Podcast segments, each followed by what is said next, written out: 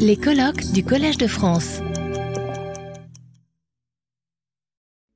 Good morning, ladies and gentlemen. Uh, I am extremely happy to give here, mm, for the first time, my paper here in Collège de France or Collège de France. Thank you very much, and thank you to organizers of conference to inviting me. So my uh, paper is Orlat Images, Interpretation, and Afterlife. The Orlat belt set, which was found in 1981 on the territory of the Samarkand region of Uzbekistan, is um, in one of the nomadic burial mounds became a kind of sensation after the publication of Galina Antonovna Pugachenko. So here is place where Orlat burial uh, ground is situated. It's about 50 kilometers to the northwest from Samarkand. Uh, it is well known to specialists around the world, these objects. Much has been written and said about the purpose of these bone plates, they dating and belonging to a particular range of cultures. Without going into the discussion in which I also took an active part, I will only remind you that, in my opinion, this is a belt set.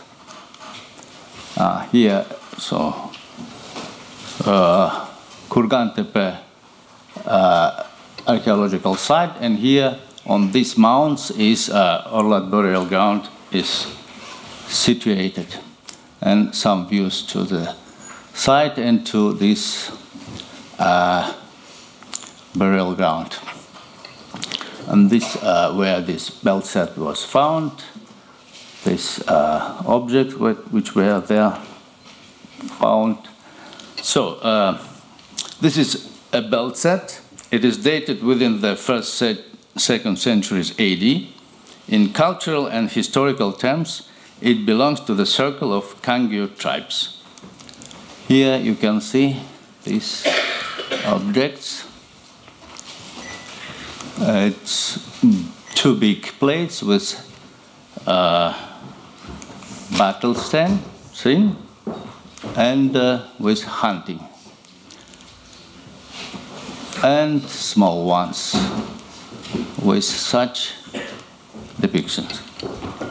Today, I would like to consider the Orlat plates not in terms of analyzing the realities depicted, such as armament, costume, and horse harness, but as an object of art historical analysis. More than 40 years ago, when the plates were discovered during the excavations of the Uzbekistan Art History Expedition of the Institute of Art Study, there was only one known bone object connected with nomadic burial rites and decorated with an anthropomorphic image on the territory of ancient Sogdiana. This one. This is a fragment of plate which Obelchenko found in the early 1950s during excavations of Kurgan 19 of the Kuyumazar burial ground in the Bukhara region. This fragment of a plate, possibly a belt plate, was found lying on an iron sword. An image of bearded man in kaftan was engraved on it. This rather sketchy image can hardly be called a masterpiece. Nevertheless, this find showed for the first time that this type of artistic craftsmanship existed among the Kangyu nomads who extended their power to the Sogdian oasis during the first centuries BC. Uh, the discovery of plates of a belt set with highly artistic scenes of hunting, battle, a duel of two foot soldiers, um, a fight of Bactrian camels, and a vulture sitting on the prey in the Orlat burial mound number two was of outstanding importance. It was a great help for researchers who obtained a source rare in its informative richness. Despite the unique style of images, uh, where realism and meticulous detailing are combined with um, free interpretation of proportions and rejection of superfluous elements, for example, the second legs of, of warriors and, uh, here, for instance, of warriors and hunters. The Orlat engravings can be called true masterpieces of ancient art. For many years, they became the brightness, brightest manifestation of a mastery of a brilliant but nameless artist, whom some researchers consider a representative of the expressive art of nomads, while others consider a refined urban master. Yet for decades, they remained one of a kind, which gave rise to some doubts about the existence of developed artistic bone carving among the Kangyu. And this may have created notions that the Orlat plates were a product of urban craftsmanship, some one time action, and so on. Some of colleagues even saw them as the work of a Chinese master who lived in Samarkand. As comparative material, ivory plates from Takhti Sangin in southern Tajikistan, found in uh, 1979 were constantly used by specialists. They are decorated with depictions of mounted hunt and were regarded by Boris Anatolyevich Litvinsky as casket walls, while in our opinion they are belt plates. An analogous object were found in situ uh, in uh, 2010 at the Tilla Bulak archaeological site, which allowed to completely abandon the idea of the casket. Yeah. uh, we must remember that these items belong to another region, northern Bactria, and to a different cultural and historical environment. Uh, we must admit, however, that there are correspondences of realia depicted on the Takhti Sangin plates and those found in Sogdiana. And their dates are probably very close to each other. Therefore, their comparison, of course, are valid. Uh, a sample of bone carving, more precisely, it is an antler, was found during the excavations on Khorezm archaeological and ethnographic expedition at the site of Kalali Gir in Turkmenistan. A number of details bring the carved scenes closer to our material, but there are also differences. The date suggested by uh, Bela Ilyich and Sergei Balelov, second century BC, makes the Kalaligir object uh, so far the earliest in the series of work considered by us. Fortunately, in recent years, thanks to the archaeological research of our colleagues from Kazakhstan, materials have been obtained that expand the source base of Kangyu bone. First, in 2015, during excavations led by Groshev at the Kizilbulag 4 settlement in the Turgen Gorge near Almaty, a plate measuring Uh, certain 15 by 7 centimeter from a horse shovel with an engraved composition. In some details, extremely similar to the Orlat images, was found. Here is composition. the item was found in a dwelling of semi dugout type dating from the Wusun period. Uh, despite the fact that the item comes from Semireche, that is from Wusun territory, Yatsenko and his co-authors are confident, are confident that it is of Kangyu origin and came to the Wusun either as a gift or as a trophy or as a local imitation of Kangyu iconography. In Yatsenko's interpretations, the Bulak composition represents an episode from a legend in which a tribal leader, yeah, uh, receives in his nomadic camp a warlord sent to fight a rebel from among their own tribesmen. Yeah. Uh, the mighty warrior copes with the task and hands the chieftain the trophy, the enemy's head. Secondary, judging by their scale characters, also take part in the encounter. One of whom is clad in the plate armor. Yeah, ah, yeah. Mm. uh, with a high collar and a helm.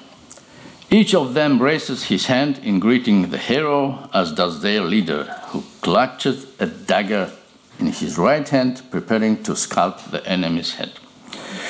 On the upper left, a poorly preserved image of an eagle watching this scene, symbolizing the leader's ruling status. Another remarkable discovery of great importance for the corpus of sources pertaining to our theme was just made in 2021. This is the discovery in the Kurgan 14 of the Kilish Jar burial ground in South, South Kazakhstan of two middle coverings on a composite bow decorated with engraved images of a mounted archer hunting mountain rams as well as a ram attacked by a predator. Yeah.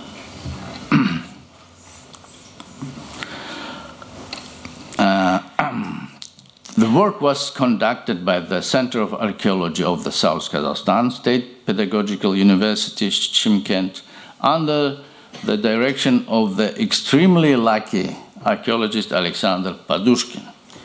His previous outstanding discovery, bricks with uh, early Sogdian inscriptions from Kultobe, initiated a real revolution in Sogdology as well as in the history of Kangyu. In Mount 14, a T shaped or so called Kenkol type catacomb was unearthed with remains of the looted paired burial. Podushkin dated his new finds within the first century BC, second century AD. It's again, I can show you. So the central uh, coverings on the bow recorded in situ are made of antler. The length of the plates are, is 24 centimeter with width of 3 centimeter and a thickness of uh, 0.5 centimeter. One of the plates shows a rider shooting at full gallop from a bow and two mountain rams wounded, wounded by arrows. The direction of pursuit is from left to right, but the archer, apparently for symmetry, is depicted in the center, not in the left part of the scene. Um, the ram wounded in the head to the left of the rider was thus wounded first and could not run farther. The rider overtakes him, chasing the next ram, wounds in the, it in the side, and prepares to fire another arrow to finish all the catch. Yeah. The scene is full of dynamism. The frantic pace of what is happening is conveyed through the flying gallop of the mare. Yeah. this corresponds exactly to the artistic techniques used by the master of Orlat plates.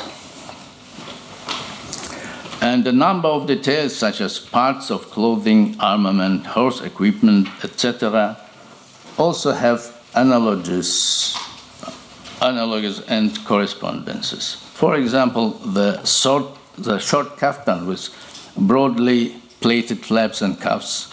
Uh, here and here. Uh, a compound bow with straight horns. Podushkin called it an M-shaped reflex box bow here. Yeah. Uh, a gorytus consisting of four parts, two compartments for arrows, a case for the bow in the transportation position, uh, and a full case for the bow in the fighting position, mm, propeller-like cheek pieces, uh, here and here you can see. Uh, a tassel on the headband here and here. And um, a large single tassel flying on the left side of the saddle here. Here and here. Of course, there are also certain differences in both reality and stylistic of images, which is quite natural. Let us note them too. In the image of riders, as the difference in hairstyle attract attention. in the Orlat hunters, if the Orlat hunters have their hair slicked back and evenly trimmed at the level on the back of the head, yeah. The Kilishjar hunter's hair is gathered into a fluffy bundle. Yeah. In terms of hair length, this hairstyle rather corresponds to the hair of the characters from the Kizil Bulak plate here, whose neck is completely covered by hair at the back. Whereas the Orlat hunters and warriors have their mustaches pulled down uh, the Kiziljar are colored up in musketeers way here. At the same time, the bird is shown rather simplified, reminiscence of the bird of Kuyumazar character here. All that horses are distinguished by the elongated proportions of the head and humped profile. Oh, no, not here. Here. with the Kilishjar mare has a shortened muzzle with a straight profile. So if you can see. She has uh, two undertail harness with phalera, which is a unique phenomenon in itself. Okay, I will not show. There is an interesting detail of the hairstyle of Kilishjar rider.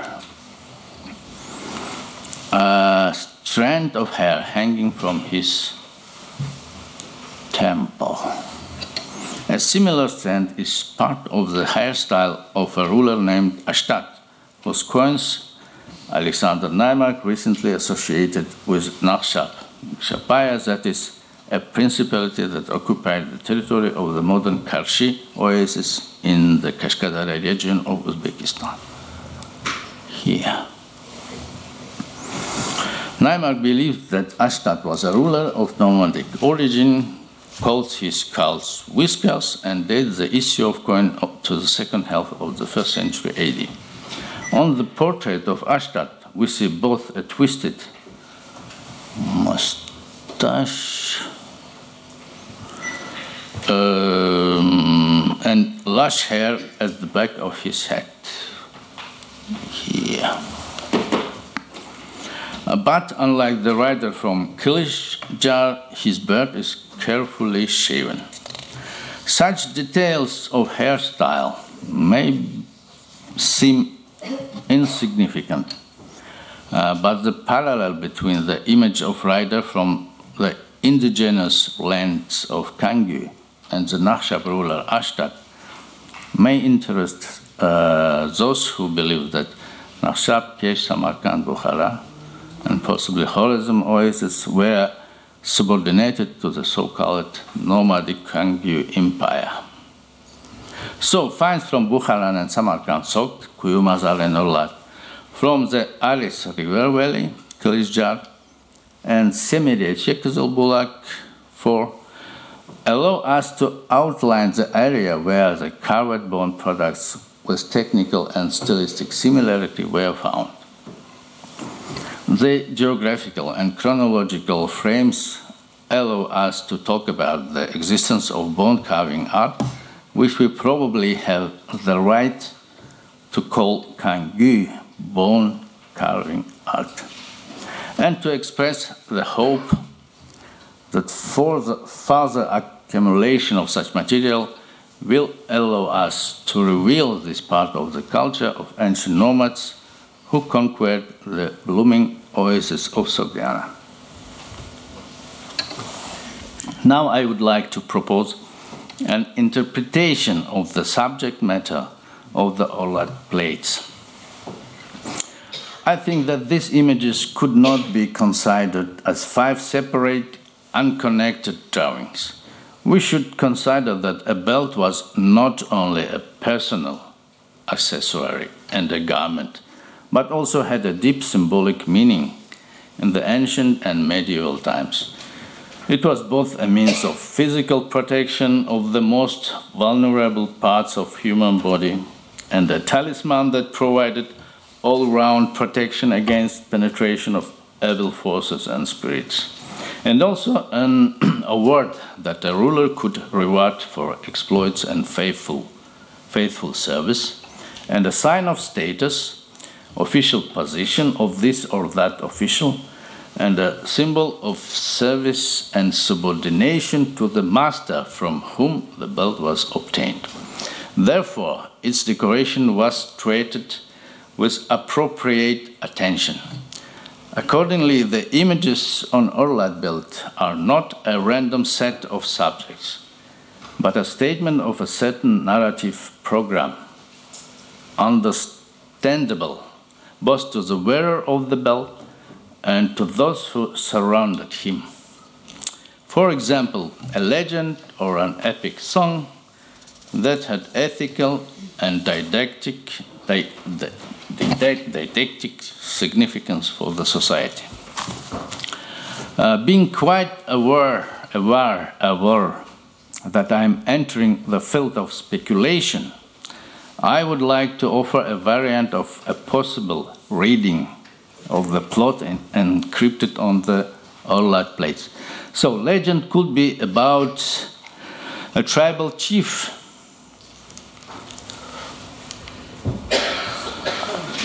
tribal chief and his two sons went on a big hunt. Uh, with their father to find out which of the young men was the best rider, archer, and hunter, and which of them would be the chief's successor. After a long ride across the steppes and mountains, um, during which they shoot many game and demonstrate their prowess, their father makes his difficult choice. However, either immediately or after Chief's death, the brother who was not put up with his father's decision goes to war against the brother who has become his successor. An internecine battle lasts long, in which neither man or horse is spared, and rivers of blood are poured out. All that we can see here. Uh, they were fighting on horseback and on foot, uh, fighting with fierce fury like rotting camels end the fight. Finally, after many glorious warriors have been killed, the battle subsides, and the survivors have no strength to bury their tribesmen, as is their custom, digging a catacomb in the ground and heaping a mound on top. And then heavenly messengers, huge vultures, descend from upper world.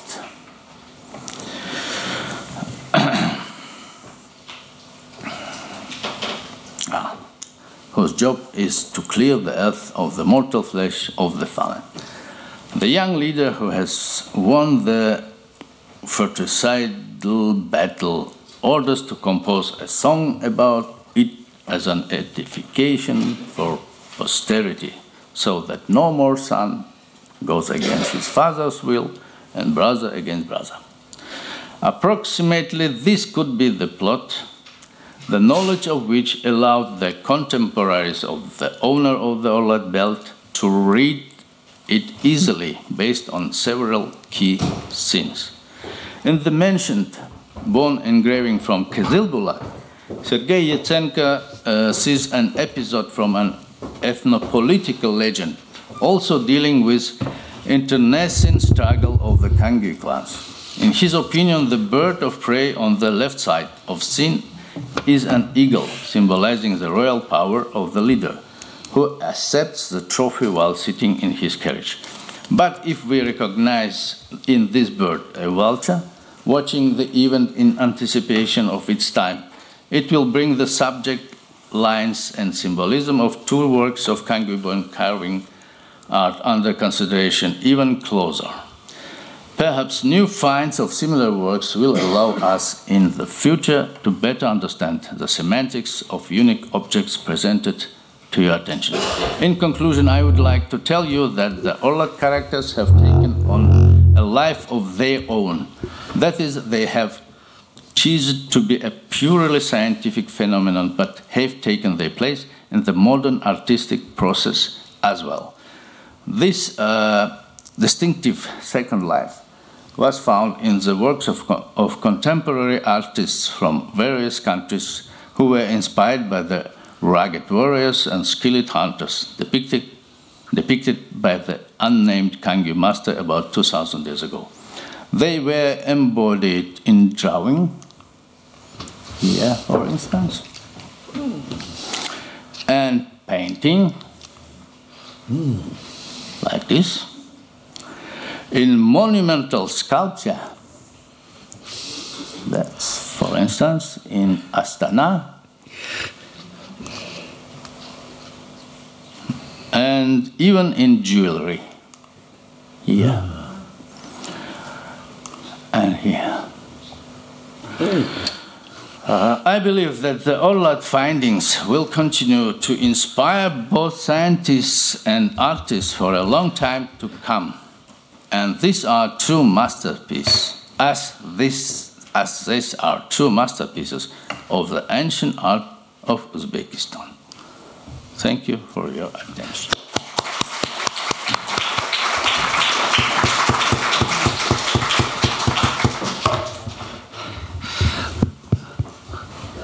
Bon, mer merci Djangar et je, vous avez tous, tous pu apprécier euh, à la fois euh, la richesse du propos, euh, l'intérêt extraordinaire de ce matériel euh, euh, pour une partie extrêmement peu connue. Pour moi-même, euh, j'ai eu accès euh, en fait aux, nouvelles plaques de Kuzilboulach juste, juste euh, en fait l'année dernière à l'occasion de mon séminaire, grâce à un, message envoyé par euh, mon collègue euh, Alexandre Podouchkine qui venait de faire les découvertes.